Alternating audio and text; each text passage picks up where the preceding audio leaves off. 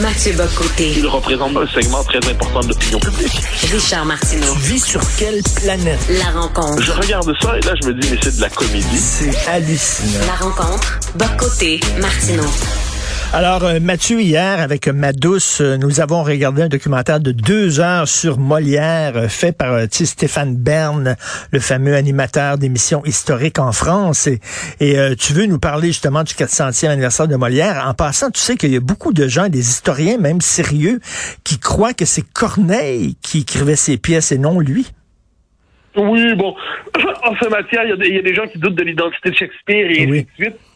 Donc moi, non, moi, j'accepte globalement l'idée qui me semble admise et tout à fait légitime que Molière a existé, que Shakespeare a existé et que Jésus-Christ a existé. Et en dernière instance, on en pensera ce qu'on veut. Mais on, on leur accordera le statut ou non de fils de Dieu dans le cas du troisième.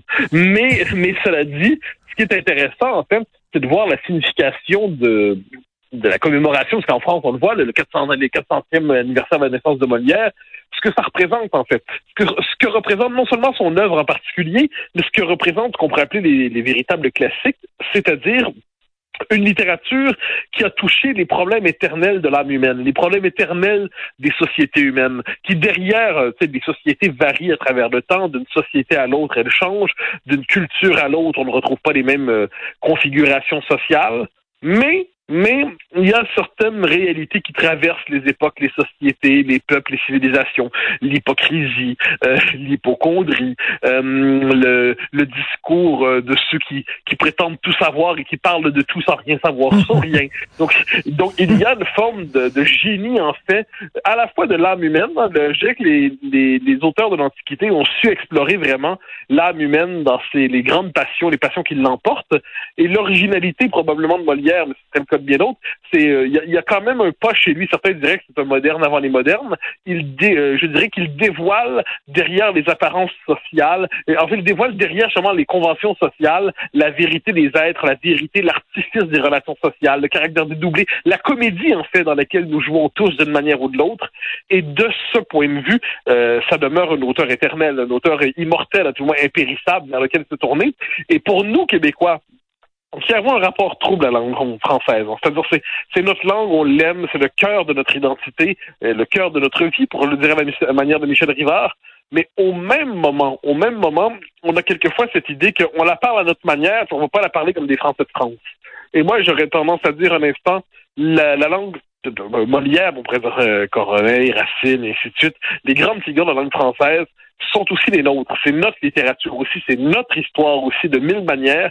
Et de ce point de vue, on aurait tout avantage à féconder notre langue par la leur, parce que quelquefois, les Québécois le, n'ont pas toujours la passion de la précision, ils n'ont pas toujours la passion du terme exact, ils n'ont pas toujours la passion justement d'une langue soutenue. Euh, ça a ses charmes, hein. il y a une forme de familiarité dans le français québécois. Je pense qu'un petit détour par Molière, et de ce point de vue, qui faisait partie de notre tradition en 1960, hein, euh, ça c'est euh, c'est la chose que je reproche à la Révolution tranquille. Moi j'aime beaucoup la Révolution tranquille, mais ce que je lui reproche, c'est de nous avoir fait euh, rompre exagérément avec tout un patrimoine de civilisation occidentale, et de renouer avec ça, c'est une manière de renouer avec une part enfouie de nous-mêmes.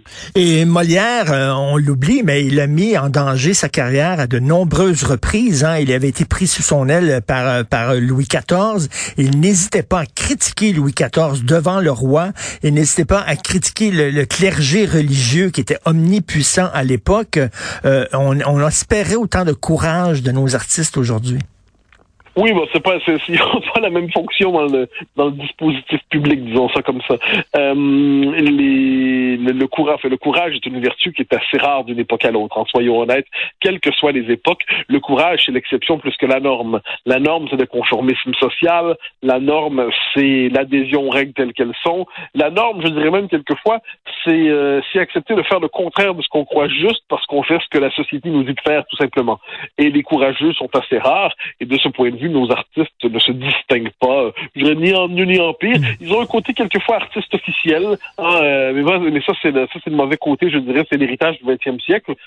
Cela dit, cela dit, cela dit, euh, si on revient à cet esprit justement des textes classiques, tu dis le, le courage, il se moquait effectivement des puissants. Le drame de notre époque, c'est plutôt que de se moquer des puissants, on se moque des faibles. Euh, Mm. on, on- aime euh, rire, rire du plus faible. Puis quelquefois, ça peut être drôle, soit dit en passant. Moi, je suis pas de ceux qui veulent qui veulent interdire l'humour quand ça se tourne vers plus faible ou que soit vers la marge. Quelquefois, ça peut être très drôle et que c'est pas interdit, mais il faut quand même s'apprêter culot quand même pour être capable de s'en prendre aux plus puissants. C'est plus rare. Et de ce point de vue, eh bien, c'est la vertu corrosive de l'humour qui devient de ce point de vue une vertu politique et sociale. Je veux t'entendre sur les gens là, qui montent des pièces de Molière et sous prétexte de le faire aimer des jeunes, euh, transposent l'univers de Molière, par exemple, dans une ruelle à Hochelaga Maisonneuve, les habille en punk, euh, fait parler le malade imaginaire euh, sur un cellulaire ou envoyer des tweets sous prétexte d'être moderne. Qu'est-ce que tu en penses? Est-ce qu'on on a le droit de faire ça ou on devrait présenter Molière tel qu'il est, tel qu'il était, là? Ben moi j'ai alors j'ai un préjugé négatif, disons ça comme Mm. ça, qui me semble fondé. Euh, ça m'exaspère profondément le- l'idée que pour le rendre moderne, il faudrait le plonger dans les codes de notre époque. On pourrait inversement dire que malgré un décor ancien, il parle à notre réalité. Je- je- il y a tout- on va toujours trouver des, euh, des des hommes de théâtre qui sont capables de recréer de manière géniale une œuvre dans des conditions tout à fait nouvelles, qui vont finalement, comme tu dis, le mettre dans une, ruelle avec un téléphone. Je suis persuadé qu'il y en a un, un génie sur mille qui est capable de faire ça. Pour le reste, normalement, c'est simplement céder à une nouvelle mode et pour actualiser Molière, on va finir par le réécrire en écriture inclusive. Euh, ça, ça, ça me semble pas une bonne, ça me semble pas une bonne nouvelle. Mais euh, donc non, j'ai un préjugé négatif envers ces espèces d'innovation. Une fois que c'est dit, euh, il peut arriver qu'on de- qu'on tombe sur un créateur génial qui réinvente le tout, mais globalement, je préfère quand même le respect des formes anciennes, euh, qui ne sont pas un obstacle, soit dit en passant, pour comprendre ce qu'on appellera la modernité du propos, ou plutôt l'intemporalité du propos. Euh, Mathieu, dans les années 60, ici euh, au Québec, je me souviens de Jean-Louis Roux, là, qui était sur scène et qui parlait comme ça, et puis avec un- le français de France et tout. Est arrivé Michel Tremblay avec les belles-sœurs. Euh, Là, c'était les pièces en joual. Euh, certains disent que ça l'a appauvri, euh, ça a appauvri notre langue. D'autres disent que c'était un passage obligé. C'est euh, un geste d'affirmation. Qu'est-ce que tu en penses? Ben, je crois que c'est un geste d'affirmation, mais le propre d'une transgression, c'est de féconder la norme de quelque chose d'autre, et ensuite on revient à la norme.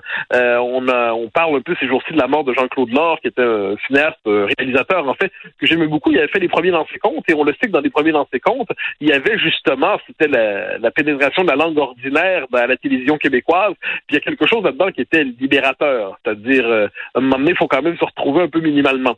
Mais une fois que c'est dit, ça ne peut pas être la norme, c'est-à-dire le, la- le français qu'on doit enseigner, le français qu'on doit parler, doit être un français, me semble-t-il, plus construit, plus soutenu. Les Québécois, on a la malheureuse habitude de dévorer quelquefois nos mots. Hein. C'est, euh, je, je- je le vois par effet de contraste, puis ça, ça m'affecte comme ça affecte tout le monde. On a tendance à dévorer nos propres mots. Bon.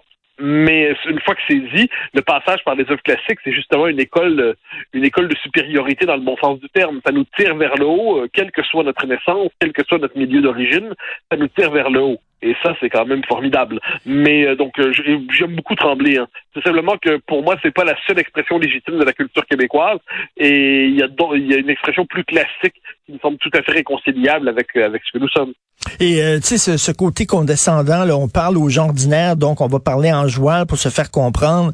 Euh, Monsieur et Madame tout le monde éprouvent un plaisir immense sur ce qu'ils écoutent, par exemple, Fabrice Lucchini parler. Ils sont Ah, capables sûr, de le prendre. Mais Cla- Claude Jasmin l'avait raconté, ça, je euh, je, je, je l'ai pas lu directement, mais l'anecdote m'était racontée. Euh, il s'était mis à écrire en jouant le moment donné, puis dans sa famille, on dit Mais pourquoi tu te mets à parler comme ça? Puis il disait ben, je veux faire peuple, en gros. Et puis là, on lui avait répondu en gros, mais tu penses qu'on t'a envoyé à l'école pourquoi?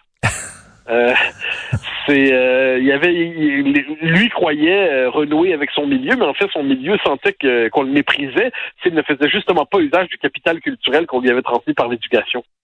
Et euh, tu sais, à l'époque euh, des Beaux Dimanches à Radio-Canada, les gens se s'habillaient propre pour regarder les Beaux Dimanches. On leur présentait de- du théâtre classique et tout ça, de la musique classique. Et monsieur et madame tout le monde, même d'un milieu populaire, pouvaient suivre, pouvaient Mais regarder bien ça. sûr, mais, non, mais les, les formes, que ce soit l'élégance vestimentaire, que ce soit le, le, le souci de la langue, que ce soit simplement le souci de la politesse, des, conventions légitimes, des convenances parce qu'elles existent. Euh, le commun des mortels apprécie ça. Il faut pas avoir une vision dégradée du commun des mortels, comme si fondamentalement pour faire peuple fallait, fallait faire euh, je dirais vulgaire et tout ça. Non, il, y a une, il y a une dignité des, des, gens ordinaires qui existent. Et cette idée que pour être authentique, il faudrait être déglingué, je n'ai jamais acheté, euh, jamais acheté ce discours. Ben écoute, tu, en, tu en es la preuve. Tu en es la preuve. Là. Veux dire, il y a des gens de quartier populaire qui t'écoutent, qui t'adorent, qui te suivent et tout ça. Et on peut pas dire que tu, euh, que tu baisses ton niveau de langage, te faire comprendre d'eux. Absolument pas. Non. Moi, j'ai toujours l'impression franchement, quand on nous dit euh, qu'on se donne... En fait, quand les gens se donnent un accent, c'est-à-dire ça, on en a déjà vu, là. Les gens qui passent trois semaines à Paris, ils reviennent, puis à jamais ils vont parler avec un accent parisien. ça m'énerve comme tout le monde. Franchement, calmez-vous, les gars. De l'autre côté, je veux dire, euh, me semble-t-il que le propre d'une éducation de qualité, c'est de permettre à chacun de s'exprimer avec le souci du mot juste. Hein. C'est pas original le souci du mot juste. Et ça permet aussi au contact d'œuvres qui sont euh, qui sont immenses. Ça permet d'enrichir notre esprit, de nous enrichir intellectuellement, euh, d'avoir une compréhension plus fine de la nature humaine. Bon, ça, ça fait pas nécessairement de nous des meilleurs êtres humains. Hein. Euh, il, y a, il y a de parfaites ordures cultivées, mais en dernière instance, ça permet quand même d'élargir la palette de l'expérience humaine. Et de ce point de vue, de ce point de vue, eh bien, je pense que ce n'est pas mépriser le commun des mortels que de supposer qu'il est capable justement d'aimer les, belles formes, pour ça comme ça. Et puis, euh, puis franchement, le, le, commun des mortels, le, le, le peuple, comme ça, euh, il a un désir d'excellence lui aussi. Pourquoi faudrait-il toujours le caricaturer? Tremblay, on le redit, c'est un moment important. Pourquoi? Parce que au-delà du côté populaire, ça nous ressemblait comme peuple. À un moment donné, deux siècles et demi de domination anglaise. À ce moment-là, deux siècles, euh, un peuple qui avait été dominé, humilié, avec euh, dont la langue avait été broyée. Il fallait représenter ce que nous étions. Mais ce que nous étions, c'était aussi une aliénation. C'est ça qu'on oublie toujours. C'est que Tremblay, c'était nous, mais c'était un nous aliéné et humilié. Bon, ben, je suppose qu'un peuple plus affirmé, plus sûr de lui, plus construit intellectuellement, plus construit culturellement, ben, ça donne plus trembler. Et euh, c'est pas dire du mal de trembler que de constater qu'il a saisi dans l'âme de notre peuple à un certain moment, mais ça ne saurait être le point d'aboutissement. Ben, merci beaucoup, euh, Mathieu. Mathieu qui parle la langue de Molière, qui parle la langue de Michel Tremblay, la langue de Stromae et oui, la langue aussi qui était celle de Karim Ouellet. merci beaucoup. Merci, Mathieu. Salut. bye. bye.